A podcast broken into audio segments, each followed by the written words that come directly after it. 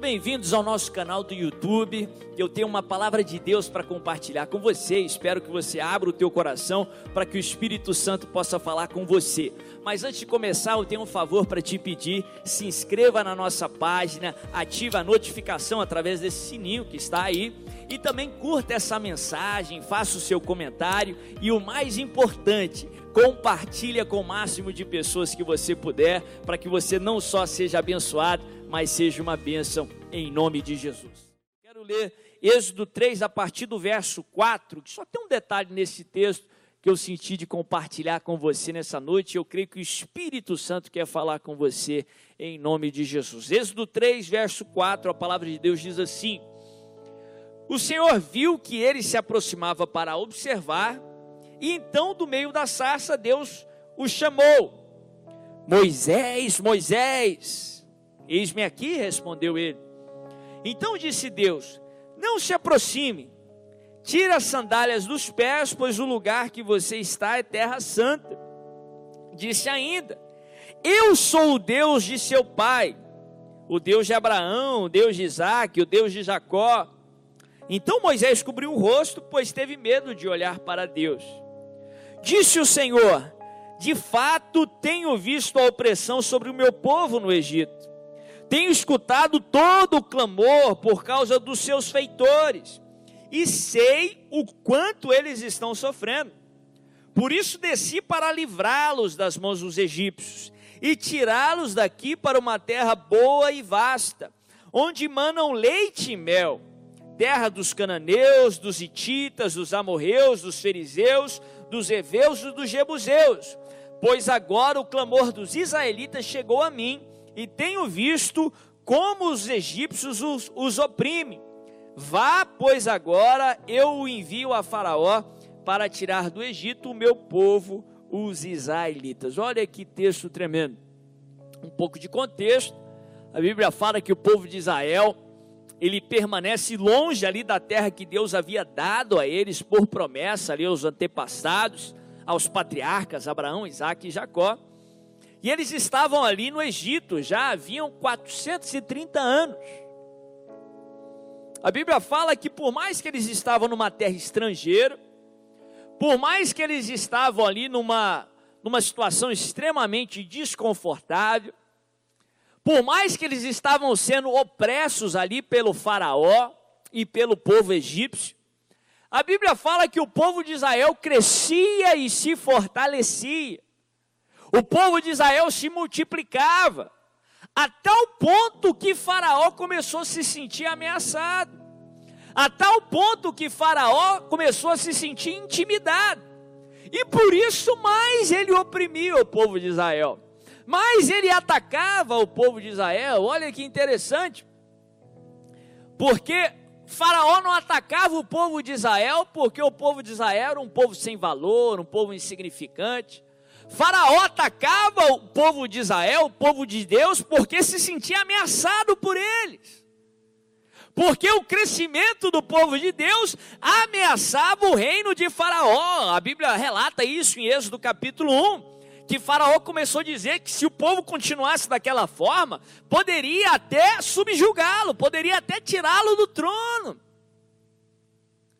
Se você, se você está, está sob ataque aí do inimigo, se você está se sentindo aí ameaçado por Faraó, não é sinal que você é um zero à esquerda, não é sinal que você não tem valor, não é sinal que você não é uma ameaça, pelo contrário, os ataques do inimigo é até um, um elogio disfarçado. O inimigo só está atacando você porque ele sabe que tem promessas de Deus sobre a tua vida. O inimigo só está atacando você porque ele sabe do seu potencial em Deus. Ele sabe tudo que Deus vai fazer na sua vida e através de você. É por isso que você tem sido atacado desde então. É por isso que você tem sido aí alvo dos ataques do inimigo, talvez por toda a tua vida. Mas o mesmo Deus que era pelo povo de Israel é por você. Por mais que o inimigo ataque você, meu irmão, você cresce, você é fortalecido, você progride, você está indo para o cumprimento das promessas de Deus para a tua vida em nome de Jesus. Por mais que o inimigo te ameace, meu irmão, a Bíblia fala que ele vem por um caminho, mas bate em retirada por sete caminhos. A Bíblia fala que o intento de Faraó, a arma pode ser até forjada, levantada, atacada contra a tua vida, mas a Bíblia fala que ela não prospera em nome de Jesus. Tanto é que aquela experiência que Moisés teve com a sarça ardente representava o povo de Israel a sarça, que era aquele um arbusto daquela região do deserto, que estava em chamas, mas porém não era consumida. A sarça pode até arder, você pode passar até por dificuldades, mas a sarça não é consumida, você vai permanecer de pé e você vai sair desse problema melhor do que você entrou, você e toda a tua casa, em nome de Jesus. Mas interessante que Moisés ele fica impressionado com aquilo, a Bíblia fala que ele diz, ele fala, olha que impressionante, a sarça está em chamas, mas ela não é consumida. E a Bíblia fala que ele diz, eu vou ver isso de perto, eu vou conferir o que, que é isso. Quando ele se aproxima da sarça, no meio do fogo, Deus vira para ele e diz, Moisés, Moisés. No meio do fogo, no meio daquela situação, Deus vira para Moisés e diz: Eu sou o Deus do seu pai. Eu sou o Deus de Abraão, Isaac e Jacó. Mas lá na frente, enquanto ele conversa com Moisés, Deus diz assim: Eu sou o que sou. Eu sou o grande, eu sou. E essa é a única lição que eu tenho para hoje. Que eu queria que marcasse aí o teu coração e a tua mente no Senhor. É no meio do fogo é no meio do problema, é no meio da fornalha que Deus revela quem Ele é. A sarça ardente que representava o povo ali no Egito, que estava queimando já havia 430 anos, mas porém não eram consumidos, eles cresciam e se fortaleciam, e mais representavam uma ameaça a Faraó. No meio daquele fogo, a Bíblia fala que Deus chama Moisés e ele revela quem ele é para Moisés. É no meio do problema que Deus revela para você, para as pessoas que estão à sua volta, quem realmente ele é. A Bíblia nos traz vários e vários exemplos disso. A Bíblia fala que no tempo ali de Daniel, os amigos de Daniel, que serviam também o Deus de Israel, ali também numa terra estrangeira, no outro exílio que Israel passou. Os três amigos, Sadraque, Mesaque e Abidnego, por desobedecerem um decreto do rei que exigiam que eles adorassem um rei, um homem, um ser humano. E eles desobedeceram porque eles estavam sob o um mandamento que é maior do que o mandamento dos homens. Eles só adorariam o Deus verdadeiro, o Deus de Israel. E por causa da obediência deles, eles foram lançados no fogo. E a Bíblia fala que eles foram lançados numa fornalha tão ardente que as pessoas que os lançaram ali dentro morreram queimados por aquele fogo. E a Bíblia fala que eles não foram ali restaurados, salvos imediatamente. Muitas vezes Deus não impede o problema de vir. Algumas vezes ele, ele, ele impede, algumas vezes ele te livra do mal. Outras vezes ele te reveste de graça para enfrentar o problema e para sair do outro lado em nome de Jesus. E a Bíblia fala que Sadraque, Mesaque e Abidinego ficaram ali uma noite inteira no meio daquela fornalha ardente. No outro dia, o rei que tinha os lançado ali vem de manhã bem cedinho para ver o resultado, porque ele tinha apreço por aqueles três. Ele foi enganado a fazer aquele mandamento estúpido, aquela lei estúpida. E de manhã, bem cedinho, quando ele vê ali, tentar visualizar alguma coisa ali dentro daquela fornalha, ele percebe que os três ainda estavam ali. E de fato, os três já não eram mais três, eram quatro. Os três ele reconheceu, mas o quarto ele não reconheceu. O quarto tinha uma fisionomia diferente, e de acordo com o próprio escrito ali do livro de Daniel, o rei vira para vira os seus é, ali comparsas, para os seus assessores, e diz que o quarto tinha a aparência de filho de Deus. tinha a aparência de Deus.